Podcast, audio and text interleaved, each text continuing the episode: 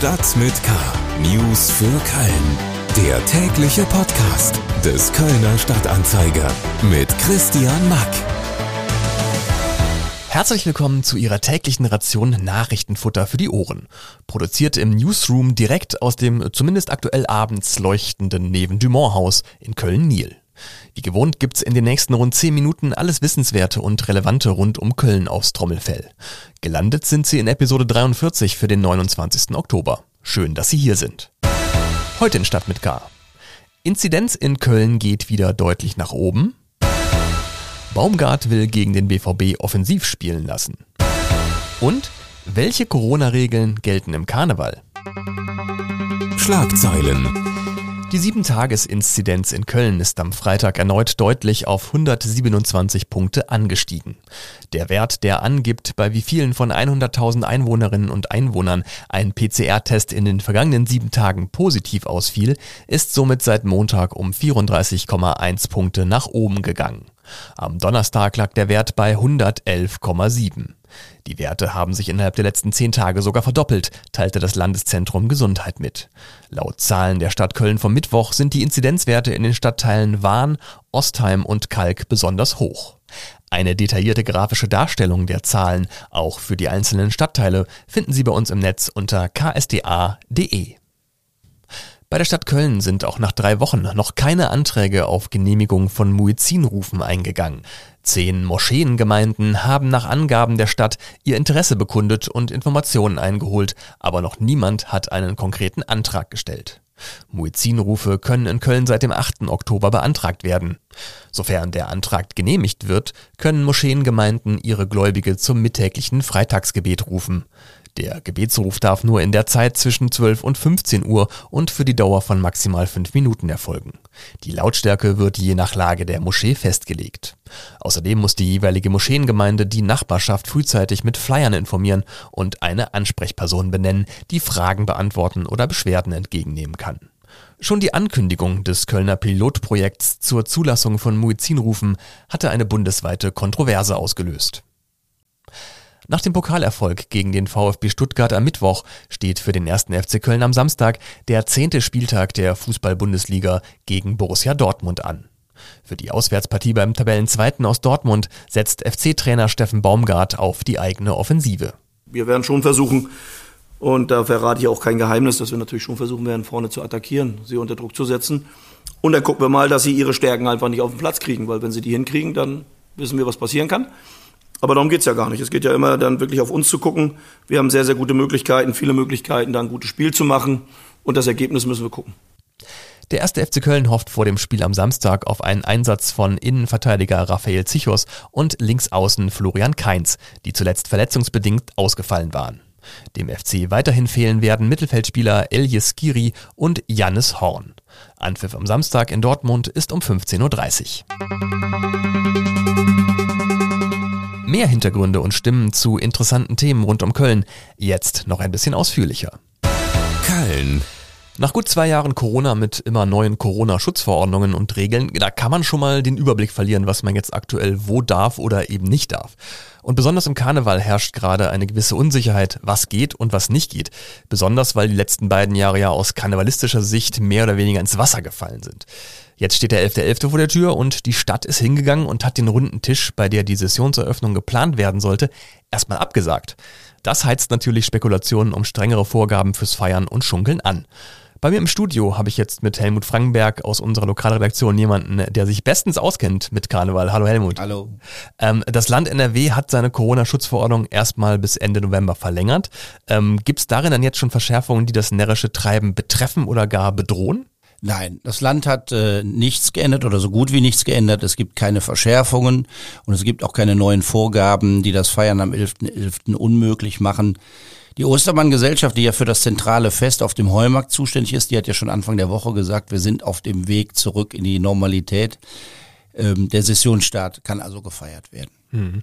Jetzt ist aber das Reiterchor Jan von Wert hingegangen und hat gesagt, ähm, wir sagen lieber unseren traditionellen Weiberfastnachtzug ab, weil die Rahmenbedingungen nicht erfüllt werden können, die von dieser Corona-Schutzverordnung verlangt werden. Äh, wie muss man das jetzt bewerten? Ja, um es mal vorsichtig auszudrücken, würde ich sagen, die Ankündigung ist zumindest mal sehr überraschend. Äh, man muss wissen, die Corona-Schutzverordnungen des Landes, die gelten ja immer nur für ein paar Wochen und werden dann überarbeitet und die letzten beiden Überarbeitungen haben Lockerungen gebracht. Und deshalb wundert sich nicht nur das Festkomitee, dass die Jungs von Jan von Wert vier Monate vor Weiberfastnacht ihren Umzug absagen. Vielleicht haben die Hellseher in ihren Reitereien, das weiß ich nicht so genau. Andererseits oder fairerweise muss man natürlich auch sagen, die immer auf wenige Wochen begrenzten Verordnungen des Landes machen das Planen von großen und teuren Veranstaltungen nicht einfacher. Planungssicherheit sieht anders aus. Ja, ich möchte auch nicht in der Rolle eines Veranstalters sein mhm. aktuell. Aber zurück zum 11.11. .11. Äh, was gilt denn jetzt eigentlich fürs Feiern? Und ähm, es wird ja debattiert über 2G, über 3G. Äh, da kann man ja schon mal den Überblick verlieren. Ja, die Corona-Schutzverordnung ist eigentlich gar nicht mehr so kompliziert, wie sie mal war und sie kann eigentlich auch jeder verstehen. Ähm, da im Karneval wird gemeinsam gesungen und man macht Veranstaltungen, wo man nicht auf festen Sitzplätzen bleibt und da gibt's klare Regeln für und die lautet 3G. Allerdings mit einer verschärften Vorgabe für das dritte G. Geimpfte und Genesene können überall mitmachen. Alle anderen brauchen einen Test, der allerdings nicht älter als sechs Stunden sein darf. Und dem Gesetzgeber reicht zurzeit ein offizieller Schnelltest. Okay, aber wenn es jetzt doch so klar ist, äh, wie es geht, warum sind dann trotzdem so viele verwirrt? Ja, weil viele strenger sein wollen, als es das Land vorgibt oder die Polizei erlaubt, nicht? Und das, das tatsächlich kompliziert und führt zu Verwirrung.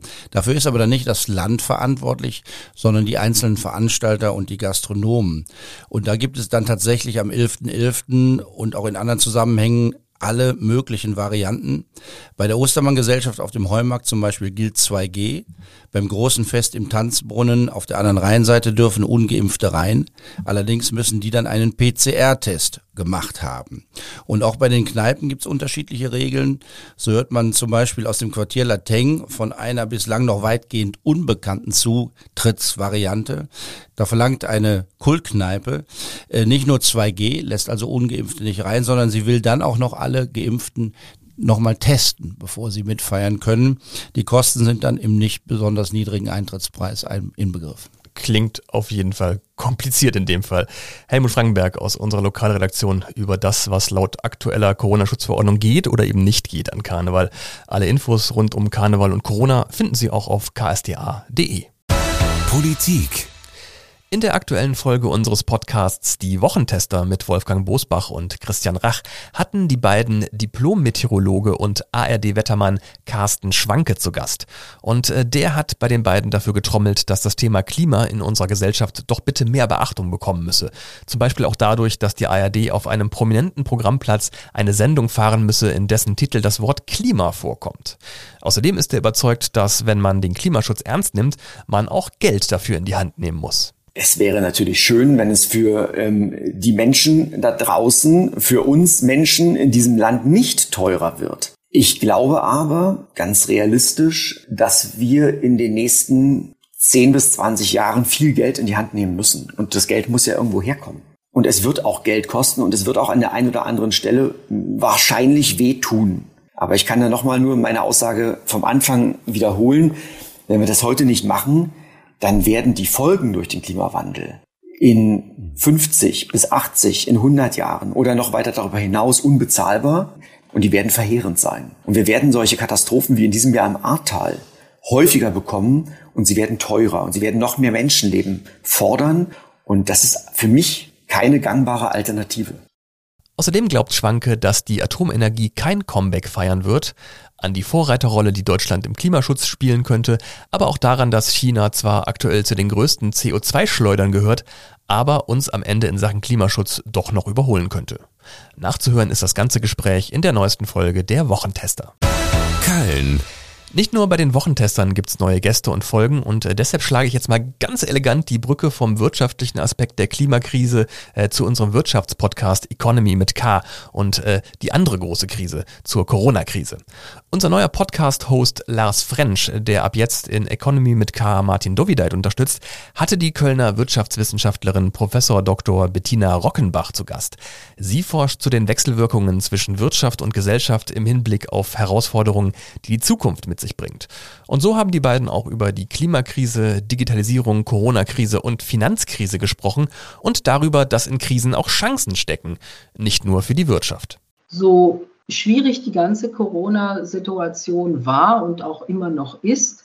Es gibt auch, auch Chancen, die wir dadurch gesehen haben und ergriffen haben, die wir sonst vielleicht nicht gesehen hätten. Also die ganze Frage der ähm, Digitalisierung. Ich glaube, wenn wir in dem Tempo, in dem wir vorher unterwegs waren, weiterhin unterwegs wären, ähm, dann wären wir noch lange nicht so weit. Und, und eine ganze Reihe von Dingen haben wir neu dazugelernt. Und glaube, das geht uns allen so. Wir hätten nicht gedacht, wie gut das eigentlich funktioniert. Es funktioniert nicht alles perfekt, das ist völlig klar. Aber so ein, ein starker externer Schock hat schon geholfen, über diese Dinge mal neu nachzudenken. Und ähm, das kann von daher für eine Ökonomie auch hilfreich sein. Die beiden Gespräche in voller Länge und alle anderen Podcast-Formate des Kölner Stadtanzeiger finden Sie überall da, wo es Podcasts gibt.